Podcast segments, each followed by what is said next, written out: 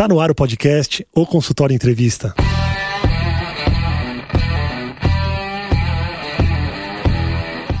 Bem-vindos, eu sou Daniel Kruglenski, médico, cirurgião do aparelho digestivo e entrevisto especialistas em diversas áreas que vão nos ajudar a crescer na carreira, melhorar a conexão com os nossos pacientes e a se desenvolver na profissão.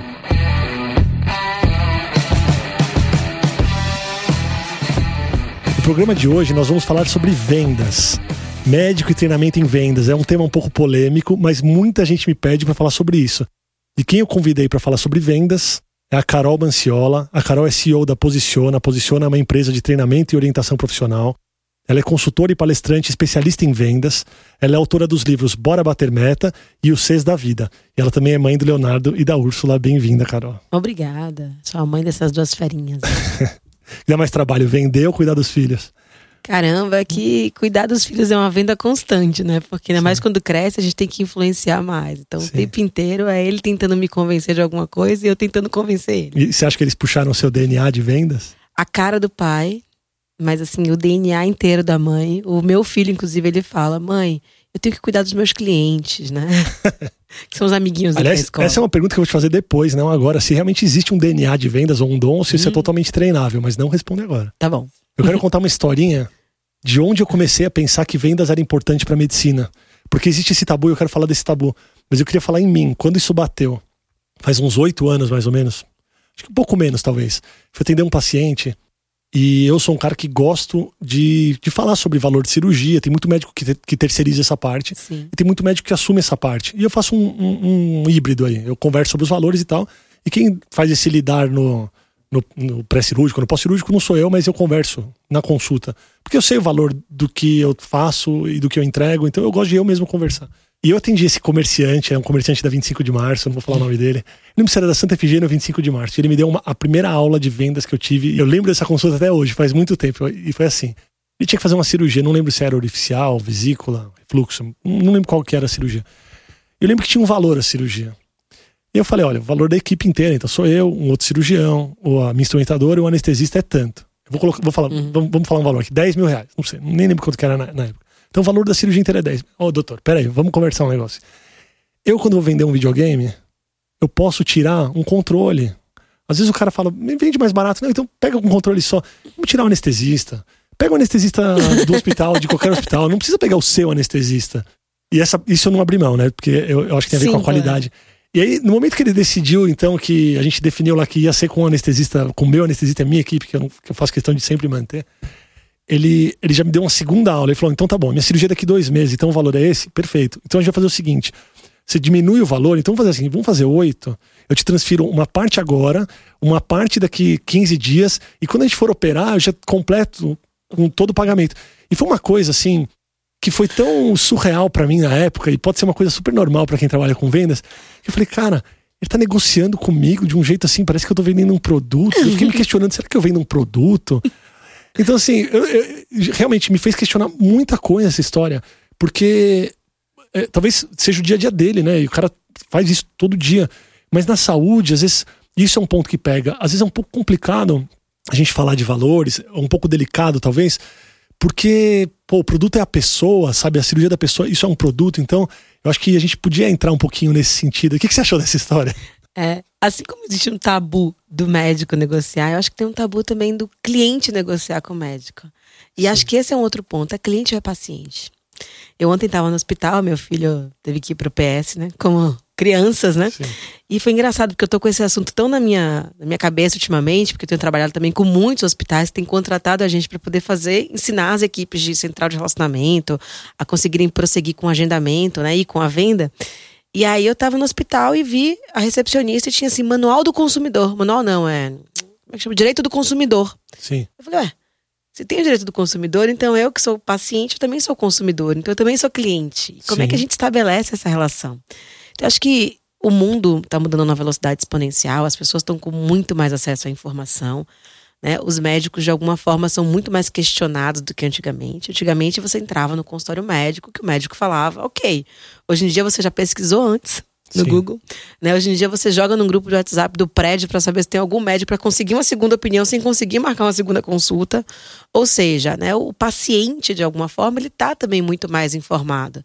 E com isso ele começa a perceber também que ele tem um pouco mais de poder. Claro que eu acho que depende muito, né? Quando a gente vai numa cirurgia estética, eu acho que a discussão pode ser até um pouco mais acalorada, né? Uma coisa mais né, da dermatologista ou até cirurgião plástico. Eu acho que essa discussão ela já existe há algum tempo. Mas para as demais especialidades, eu acho que isso ainda é um tabu. É. No entanto, eu acho que cabe né, ao médico começar a entender que o mundo mudou para ele também. E nas escolas de medicina, como você bem sabe, esse não é um assunto do qual se conversa. Ninguém Nada. fala sobre valor, preço, não. É Nada. você, né, como a gente brinca, né? São praticamente semideuses ou deuses em alguns casos, e a gente tem que aceitar. Então, eu acho que esse é um paradigma que começa. né, hoje em dia o paciente reclama quando o médico atrasa. Antigamente você ficava quietinho ali esperando. Hoje em dia reclama, posta em reclame aqui. Então tem, tem, tem médico que tá no reclame aqui com reclamação de paciente. Instituição mais ainda. Então acho que tem que ser uma preocupação de ambas as partes. A gente virou um produto mesmo. O médico vira um produto até de prateleira. Que a pessoa pode chegar da casa dela e antes de passar comigo ou com outro médico, ela pode saber se ela quer ou não me comprar. Né? Passar, ela, ela, ela sabe valor, ela sabe o que eu vou entregar, ela sabe quanto vai custar para ela, ela, ela, ela decide. Então, assim, eu falo isso não, não de uma maneira pejorativa, Sim. Mas a gente se sente um pouco, talvez a comunidade médica um pouco até pressionado pelo despreparo. É um despreparo. Você falou dos hospitais, o hospital está muito preparado para a história de vendas, ou, ou, ou eles se preparam. Estão começando, Tão começando- a. é. O médico não tá nada preparado. Então, assim, você vai no hospital, vai fazer um pacote particular de cirurgia plástica que seja. O hospital tem todo o, o- o pacote de vendas desse, desse produto pro paciente, ele divide no cartão em seis vezes. e é verdade. E, e, assim, é um valor de, caro para os pacientes, às vezes é, mas é dividido. Então, o, o médico, a gente tem, tem vários médicos que se questionam se devem ter cartão de crédito, sabe? Eu, que eu acho uma coisa muito atrasada. Eu acho que, eu acho que tem que ter, tá, Tem pessoal? Mas tem que ter cartão de crédito. Todo mundo tem, a gente precisa ter. Mas o fato da gente não ser ensinado e a gente não falar sobre isso, a gente fica com medo de falar, com medo de entender. E quando a gente precisa usar na prática ou aplicar na prática alguma coisa sobre vendas, a gente, a gente trava, a gente não sabe o que fazer, a gente se sente mal. É, vou, vou dar um passo atrás, tá? Porque eu acho que, primeiro, existe um paradigma grande sobre vendas. Primeiro, venda não é só em relação a preço. Sim. Venda tem muito mais a ver com valor do que com preço. Eu, quero, eu vou te interromper. Vai, né? Porque você vai fazer essa pergunta. Você já falou várias coisas que eu ia te perguntar. Vou ter que pensar em novas perguntas aqui. No prefácio do seu livro, você fala que você mesmo tinha um preconceito em ser chamada de vendedora. Ou Então imagina a gente. Eu queria que você falasse um pouquinho sobre esse preconceito, porque na minha cabeça, quando eu falo, ó, o médico também é um vendedor, fica aquela, fica aquela impressão daquele vendedor que quer empurrar, sabe assim, Perfeito. enciclopédia, que bate na sua porta sem você pedir.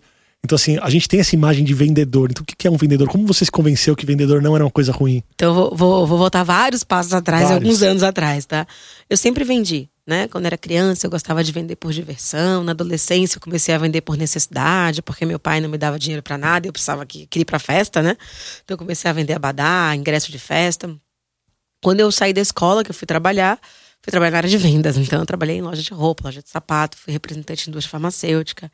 Enfim, aí teve um dia que eu cheguei pra mim e disse pra mim mesma, né? Carol, para com esse negócio e vai ser alguém na vida. Esse negócio de ser vendedora já deu. Era o meu pensamento, eu precisava ser alguém. E ser vendedora, tipo, é o que tem, né? E eu fui fazer faculdade de administração. Em administração, comecei a me apaixonar pela área de marketing. Aí pensei, meu marketing está muito perto de vendas, eu vou sair daqui. Aí fui para a financeira, não curti, acabei entrando na área de recursos humanos. Fui trabalhar com educação corporativa, na área de treinamento. E quando eu vi, eu estava dando treinamento de vendas. E aí eu falei, meu, não tem como fugir disso. E foi interessante porque nesse momento em que eu me vi novamente com a área de vendas, e nesse caso obrigada a estudar sobre o assunto, eu fui tentar entender por que, que existe um preconceito. É, Primeiro, ninguém se estuda para ser vendedor, e eu, eu particularmente não conheço quase ninguém. Às vezes aparecem os gatos pingados, né? mas que, ai, quando eu era criança eu sonhava em ser vendedor. Não. Né? Seus pais não desejam isso pra você. As pessoas querem que as pessoas tenham uma profissão. Como É, se vender não, parece fosse uma profissão. Parece que vender é um meio para você concretizar uma outra profissão. Exatamente. E aí começa, você começa a perceber que existem uma série de motivos. Então, né, as primeiras equipes de vendas, elas remontam da época da, da Revolução Industrial. Então, a indústria produzindo muito, você precisava de vendedor para sair vendendo, Vendendo. de qualquer jeito. né? no próprio livro eu cito essa situação que o meu sócio conta, que o primeiro treinamento de vendas que ele fez tinha um slide, que era assim, né? O bom vendedor é aquele que não deixa rastros. Ou seja, venda e suma. Empurre, conte qualquer história, convença e sai dali. Nossa. Então acaba que a gente carregou isso, né? Eu fiz um post esses dias no LinkedIn ontem, várias pessoas falaram: ah, eu odeio o vendedor, detesto quando eu entro numa loja. Então, assim, não é que você odeie vendedor. Você odeia alguém que, que quer tentar te vender alguma coisa que você não quer ou não precisa, ou acha que não quer e não precisa. Então, quando a gente olha para o papel do, do, vendedor antigamente, ele era aquele cara que tinha que vender a qualquer custo, ele manipulava, ele era dissimulado, ele era um falastrão. Né? Você contrata até hoje vendedores pela sua capacidade de comunicação. E aí você contrata um vendedor pela capacidade de comunicação e depois dá uma planilha em Excel para ele e diz que tem que ser estratégico. Então a gente começa a ver essa mudança de paradigma hoje, onde a gente não está falando mais em venda a qualquer custo, a gente está falando de uma venda sustentável. Então, nos dias de hoje, com tanta informação, tanta tecnologia, tanta globalização, se você fizer uma venda mal feita, você nunca mais vai vender. Então a questão não é vender muito, é vender bem para vender sempre. Então, esse é o primeiro paradigma que a gente quebra. Então, não é para vender qualquer coisa para qualquer pessoa. Quando alguém fala assim, ah, eu sou muito vendedor, eu vendo qualquer coisa para qualquer pessoa, meu, tudo que você não é vendedor, você é enganador. Boa. Então a gente tem que começar a entender que assim, vender é um processo de conexão. É eu tentar enxergar naquilo que eu possuo de recursos, o que que o outro precisa. Inclusive é ir além daquilo que o outro quer. Então, muitas vezes alguém pode chegar no seu consultório achando que precisa de uma coisa, e quando você começa, né, já fala de atenção primária, ou começa a olhar os exames, faz uma anamnese um pouco mais profunda, você vai começar a entender que ele precisa de outra coisa. Então, você de alguma forma está fazendo uma venda. Você não está falando de valor, você não está falando de cirurgia, mas até você convencer alguém que chegou no seu consultório certo de que tinha determinado problema, que na verdade ele tem outro, isso é uma venda. Se você encara a venda como um, como um relacionamento, então, Tudo. na verdade. Venda é influência. Queria te perguntar, em que momento que começa a venda no consultório? A venda, na verdade, é o relacionamento que você faz com, com a pessoa. A venda começa do lugar onde seu consultório fica, né? Então você vai pegar os quatro P's do marketing lá. Quando eu olho o endereço onde fica o seu consultório, eu já fico, hum, né? Deixa eu ver se esse médico é bom ou é ruim. Né? Ah, é aceita plano ou particular? Particular é tanto. Então, até o valor que você coloca no particular diz sobre você. Então, todo esse processo de venda, o Cialdini lançou um livro novo que fala da persuasão, né? Que é o que acontece antes de você começar a persuadir. Então, tem todo um ambiente. Então, quando você chega no consultório e você olha como é que é a recepção, isso já está falando. Né? Se você, inclusive, chega num consultório, a recepção é bem mequetrefe, o banheiro está sempre cheio de papel, e o médico fala que a consulta custa tanto particular, você não consegue enxergar valor. Mas quando você chega no consultório, tem lá, né? Absorvente, é, o papel higiênico é folha dupla, tem cheirinho, tem uma lixa de unha, você fala, nossa, você começa a enxergar valor a partir daí. Então, tudo comunica e tudo vende.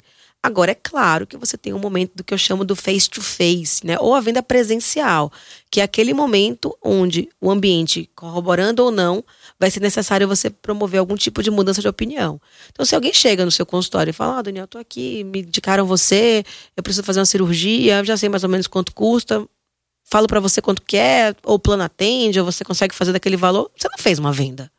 A pessoa que comprou de você.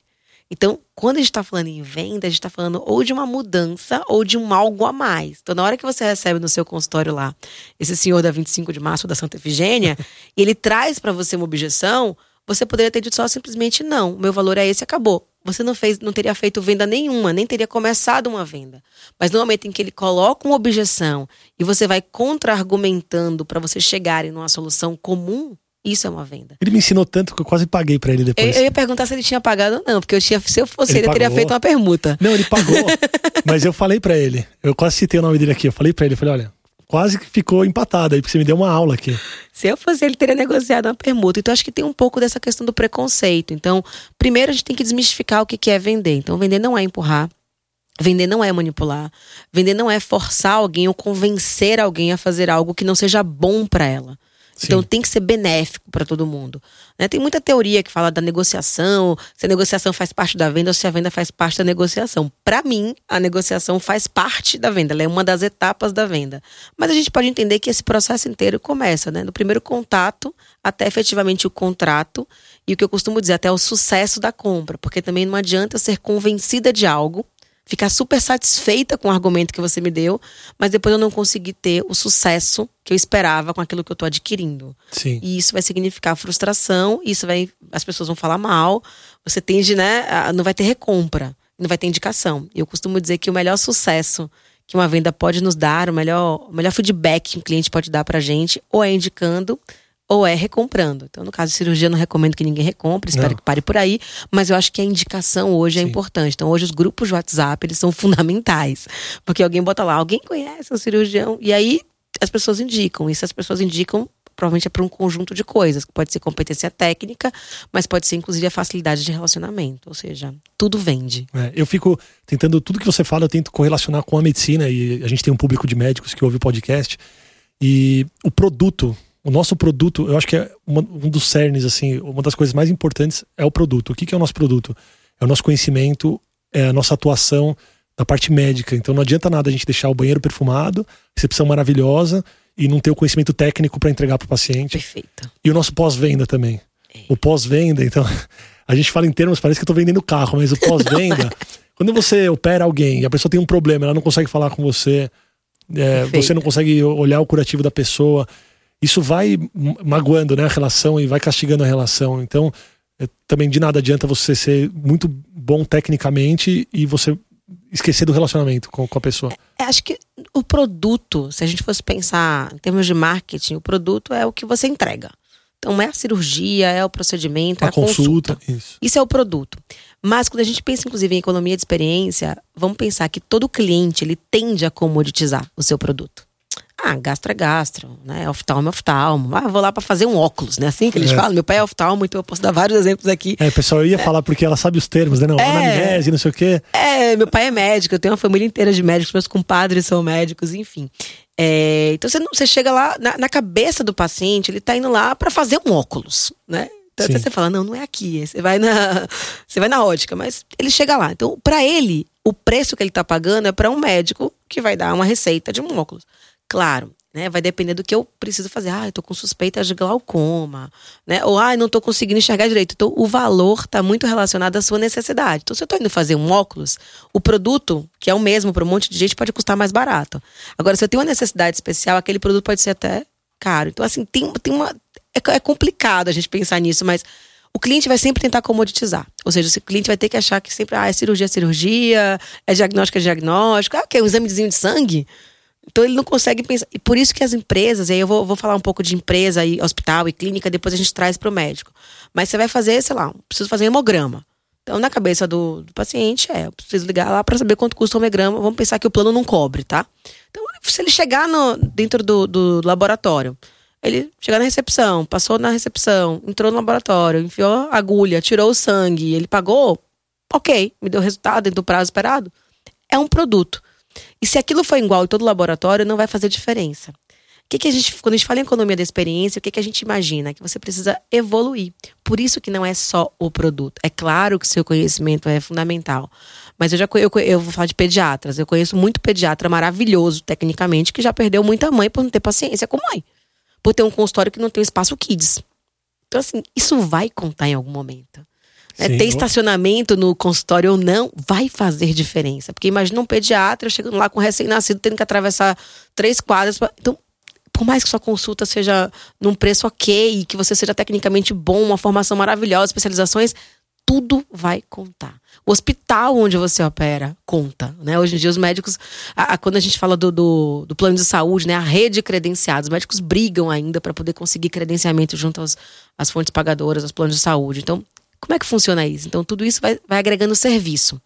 Mas tem um ponto que é fundamental quando a gente fala de economia e experiência, que é fechei a porta do consultório. Tô de frente para o médico. Então a gente vê muito em medicina um caso que é o oposto, né? Às vezes o médico tá atrasado, ou às vezes o médico tava difícil de conseguir uma agenda, aí ele chega na recepção, reclama com a recepcionista um monte, chega meio de cara feia mesmo. Entra no consultório, sai, tchau, doutor, obrigado, doutor, ele é maravilhoso, né? É isso aí. Não sei se acontece, né? Na Sim. Tailândia costuma acontecer. Por quê? Porque, de novo, é a experiência. Sim. Então eu falo, meu pai é médico, meu pai é tal, meu pai atrasa muito as consultas dele, mas é impressionante. As pessoas saem da consulta maravilhosa, ninguém larga doutor César. Por quê? Porque o que ele faz lá dentro, o cuidado, a atenção, a conversa. E é aquela história, principalmente para os médicos que atendem no particular. Porque no plano, você fala lá, né? O tempo é curto, ele tem que ganhar muito, porque o plano de saúde paga pouco, mas você tá pagando uma consulta particular, você quer uma conversa mais profunda, você quer que a pessoa entenda qual é seu histórico, você quer que pergunte como é que foi seu dia. Então, tudo isso não é só o conhecimento do médico, né? Tudo isso é a relação. E isso é o ápice do valor. Quando você consegue, né, descomoditizar como através de informações, através de conhecimento, quando você consegue embalar o seu produto de uma forma diferenciada, quando consegue colocar isso dentro de um consultório, de uma rede credenciada, operando nos melhores hospitais, é serviço. Mas nada disso vai conseguir dar o valor que você acha que você merece se você não conseguir proporcionar uma boa experiência. E a experiência está relacionada ao processo de antes, ao durante e ao depois. Então, assim, né? Vou dar o exemplo do pediatra de novo. Poxa, uma das coisas mais fantásticas da minha pediatra é que domingo de manhã eu saí ontem do ponto de socorro, mandei para ela. Ela falou, Carol, tá ok, pode seguir com o que a médica do PS mandou. Para mim, isso não tem preço. Se ela cobrasse o dobro, que ela não esteja me ouvindo, eu pagaria. Acho que ela vai te ouvir. É, por favor. É, vai, vai, porque eu vou indicar. Disponibilidade. Disponibilidade é tudo. Exatamente. Então, e é história. Para uns pra é você. disponibilidade, para outros é a precisão do diagnóstico. Então, assim, tem que encarar o paciente como cliente, né? E como cliente, cada um valoriza uma coisa diferente. A gente vai dividir o pré-consulta, o consulta e o pós-consulta. Perfeito. No, dentro da consulta, e aí eu quero de novo jogar para vendas. Se alguém marca uma reunião de vendas com você, já sabe que você vai vender um produto, ele marcou uma reunião, Carol, vamos se falar sobre seu produto, tal hora, tal dia. Então ele marcou com você. De alguma maneira ele quer fazer negócio com você. Então eu vou jogar agora pro consultório. Quando um paciente marca comigo, marca uma consulta comigo, algum interesse ele teve no meu consultório. Seja porque alguém indicou, seja porque ele me viu e gostou, Perfeito. seja porque ele pesquisou no Google a doença e eu cuido daquela doença, então ele está sentado lá. Mas cada um tem a sua experiência e tem a sua vontade e tem os seus desejos. Como que a gente faz para identificar? Eu acho que eu faço isso instintivamente, naturalmente, mas como você dá aulas disso, jogar na fogueira agora. Porque a gente identifica o que a pessoa quer. Por que, que eu falo isso? Pode parecer muito simplista falar, ah, ela quer que você resolva o problema dela. Mas tem gente que quer saber detalhe da doença, tem gente que quer um abraço, um carinho, tem gente que quer que, que precisa que eu explique desenhando a cirurgia, tem gente que não quer saber disso e quer que eu resolva logo e faça com velocidade. Como a gente identifica o que cada um quer? A resposta vai ser surpreendente. Perguntando. É, tem muito curso que fala, ah, você vai olhar a pessoa, ela tem um estilo A, B, C, D não dá para classificar as pessoas, porque depende do procedimento. Então, se eu vou fazer um óculos, né? Chego lá no consultório do meu pai para poder ver qual, que grau eu tenho hoje, eu não tenho muita expectativa. Agora, se eu vou fazer uma cirurgia, ou seja, a mesma Carol é uma pessoa, né? Em uma situação e a outra pessoa em outra. Então, a melhor coisa que o médico pode fazer é perguntar. Então, a gente fala muito de atenção primária, né? Tentar identificar o que está acontecendo desde que a pessoa Sim. nasceu. É mais ou menos isso. Então, olha, é a primeira cirurgia que você vai fazer. Já fez alguma ou antes? Sabe como é que funciona? Se interessa por saber detalhes ou não? Você quer assistir a gravação ou não? E assim, é a melhor maneira. E é, ela é, ela é, simples. Às vezes as pessoas não vão saber as respostas na hora ou elas vão mudar de opinião. Então eu, eu tive uma. Eu tive que tirar de uma gravidez ectópica. Eu nunca imaginei que eu ia querer assistir. E eu quis. Na hora que a médica perguntou para mim, ela falou: Carol, você vai querer assistir a gravação depois? Na hora eu falei: Deus me livre, quero ver o que aconteceu dentro de mim, não. Mas quando terminou, eu fiquei curiosa: puxa, como é que ficou minha trompa? Será que eu vou conseguir engravidar? E eu pedi para assistir a gravação. Então, mesmo com as perguntas, você ainda vai poder se surpreender. Então, a dica é: vai no básico. Pergunta, agora, pergunta entendendo que, dependendo da resposta, ou você vai aprofundar o nível da conversa ou não. E, sendo médico, tem uma dica que é importante as pessoas não entendem a linguagem de vocês. Le a letra a gente já conseguiu resolver boa parte. A letra é Arial, né? Arial 12. Isso, exatamente, com o computador. Ah. Mas às vezes a linguagem de vocês. Então, assim, esse é um cuidado importante. Por quê? Porque tem pessoas que vão entender o que é uma anamnese e tem pessoas que não vão entender. Tem pessoas que você vai ter que explicar para que, que serve aquele procedimento, tem pessoas que só de você falar.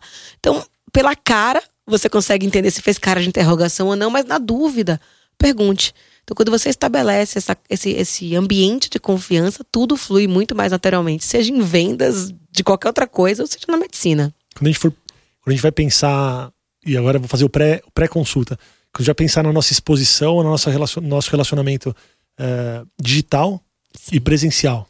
eu vou, eu vou extra... Pessoal, aqui é uma consultoria grátis, tá? Então eu vou perguntar tudo.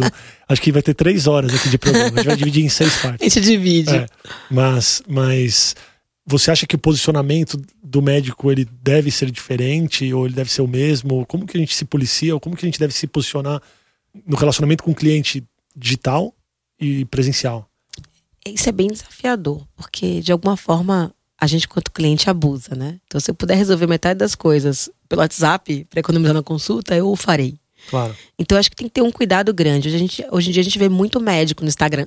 Então tem muito médico bombando no Instagram. E não só pela, pelo conhecimento técnico, mas inclusive as pessoas gostam de saber, viraram celebridades, né? Sim. Gostam de saber da vida pessoal, como foi o nascimento do filho, todo o resto. É, agora tem que ficar muito claro, né? Que aquilo que é conversado entre quatro paredes dentro de um consultório é aquilo que pode ser exposto. Por quê? Porque senão a gente consultaria o Google. Não precisaria consultar um médico. A gente já faz isso de alguma forma, Sim. né? A gente, na hora da dúvida, meu marido já estava com cachumba. Ele chegou, eu botei. Eu botei no Google lá, né? Rosto inchado, aí é parótida, aí parótida da cachumba, na mesma hora, né? Ele falou, eu falei, você tá com cachumba? Ele falou, não tô nem vou no médico, né? O que é que toma pra isso? Eu falei, não, tem que ir no médico. Mas é, é, esse é o ponto. Então, quando você vai definir uma estratégia digital, é muito importante que ela converse com quem você é de verdade. Então, não dá pra mostrar que você é uma pessoa super acessível na rede social e no consultório você ser uma pessoa fechada. Não adianta você querer mostrar algo que você não é.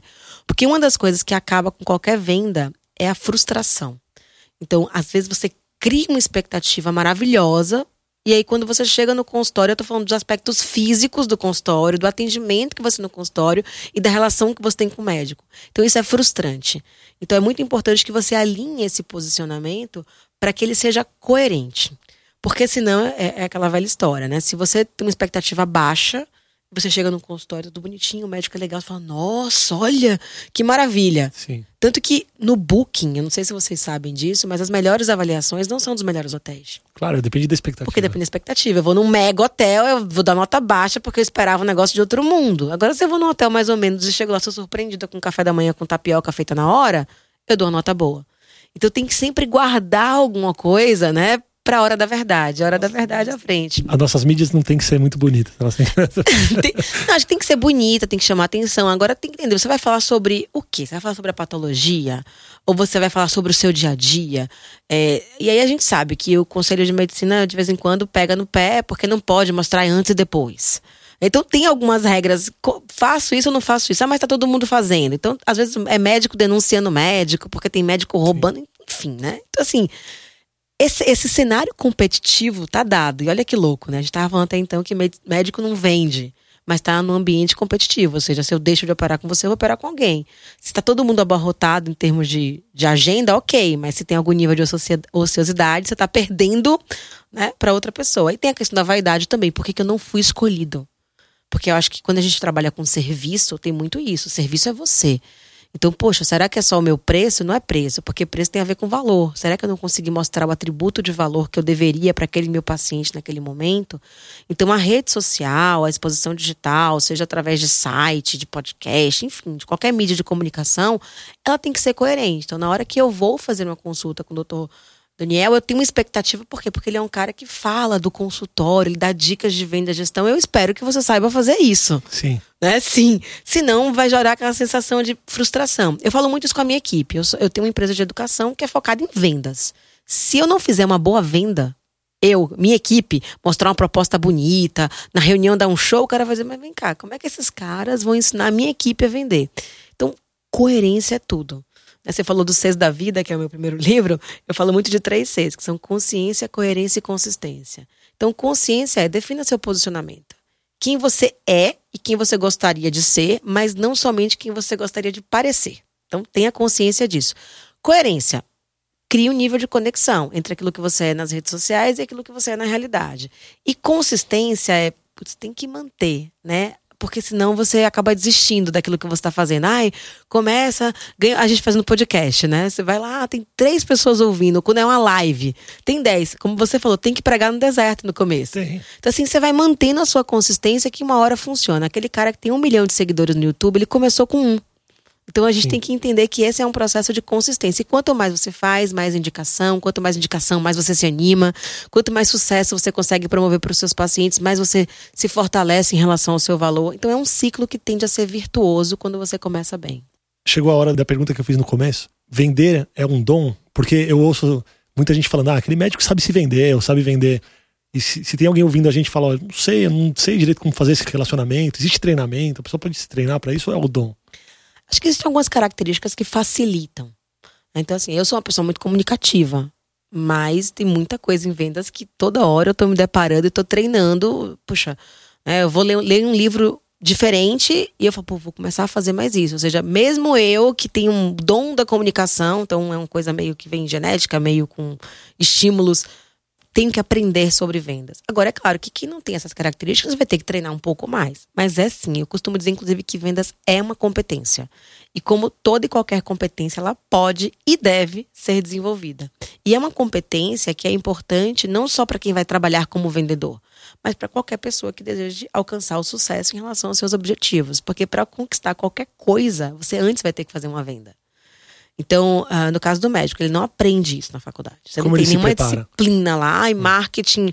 Mas hoje em dia, o que tem de curso de marketing pessoal, de oratório e comunicação, de técnicas de vendas, tem muita coisa disponível.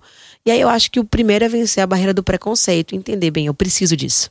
Sim. Porque se eu não quero ou acho que eu não preciso, esquece. Não tem treinamento que funcione. Por isso, de novo, a questão da consciência. Quando você começa a entender de, puxa, eu preciso começar a tratar o meu paciente como cliente, eu preciso começar a entender que existe uma relação que por vezes é transacional, por vezes é consultiva, por vezes é empreendedora. Daqui a pouco eu explico um pouquinho o que são cada uma dessas três coisas. Você começa a entender que eu preciso adquirir essa competência. Ela é importante para o meu negócio. Aliás, o consultório é um negócio, uma clínica é um negócio. Ela precisa de lucratividade, ela precisa de rentabilidade, ela precisa crescer. Né? Porque, Sim. como diria a minha amiga Dani Junco, só o lucro liberta. Né? E isso vale para todo mundo. Mas, mas médico, você acha que médico pode ter meta? De vendas? Eu acho que médico tem que ter meta de vendas. E não sei se é meta de vendas, mas poxa, vamos lá. Você disponibilizou sua agenda três vezes por semana para atender. Você tem um objetivo aí, você está fazendo conta. Você fala, bem, eu cobro, sei lá, vou arredondar aqui, eu cobro mil reais numa consulta particular. Eu queria ganhar por mês, sei lá, 40 mil.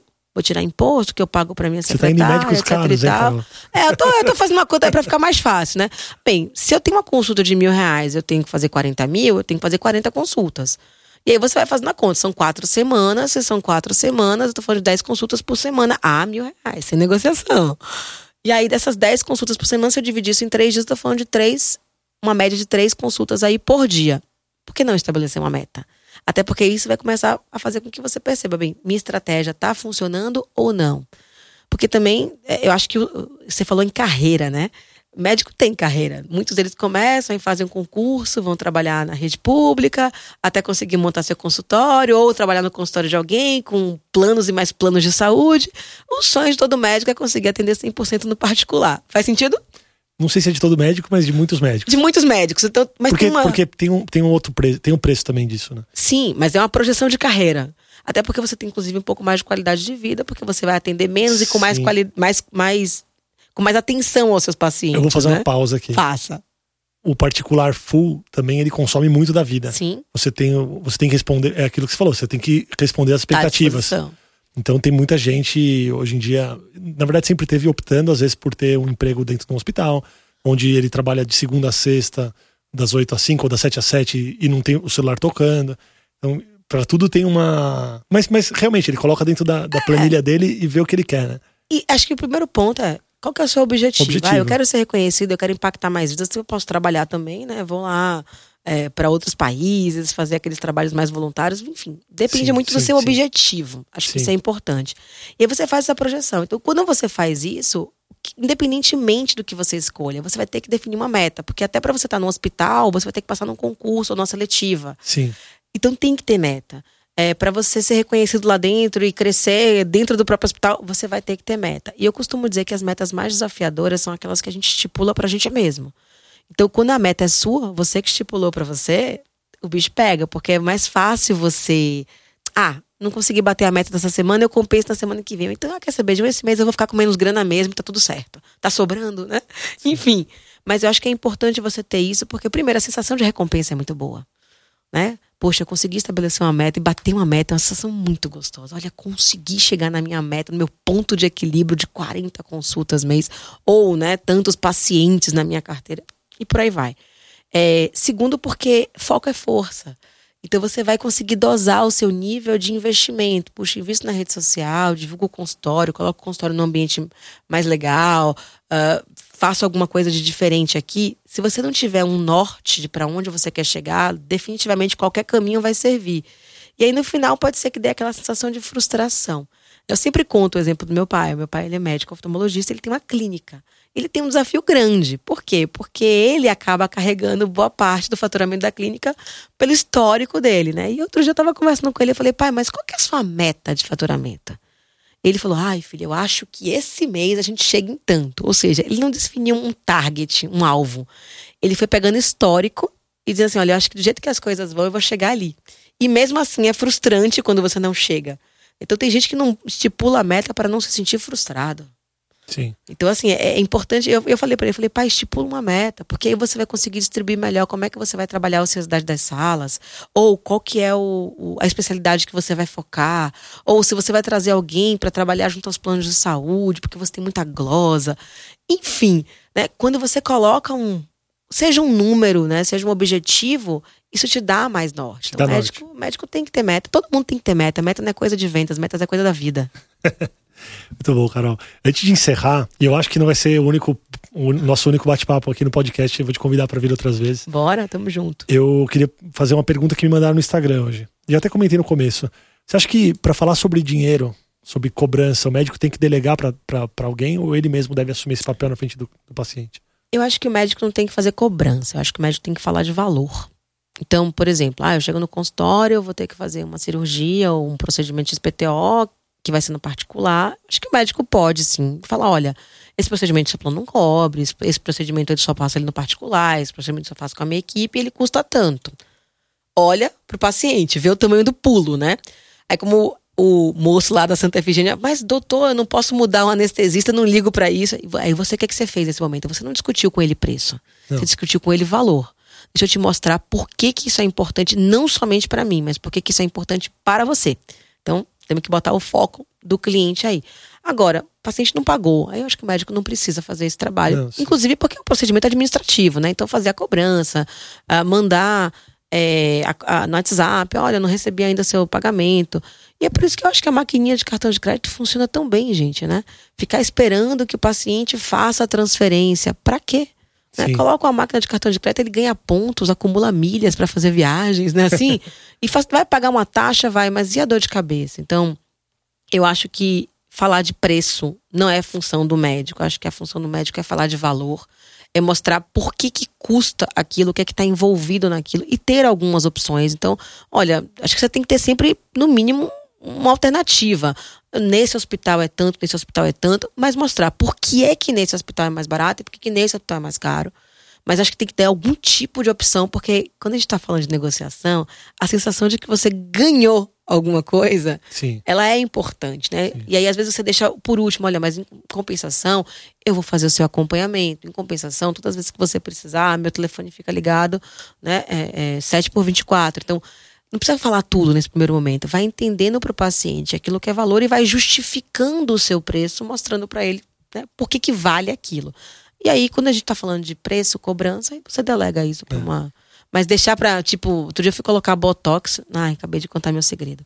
Tô precisando renovar, inclusive. e eu perguntei pra médica três vezes, mas quanto custa, quanto custa? E deixei marcado com ela e saí na, na recepção. A moça veio falar pra mim. Eu falei, poxa, se eu soubesse que era isso tudo, eu teria tentado negociar lá dentro. Então, na verdade, ela tava tentando evitar a negociação. E aí, dois dias depois, eu descobri que essa mesma médica fazia Botox Day.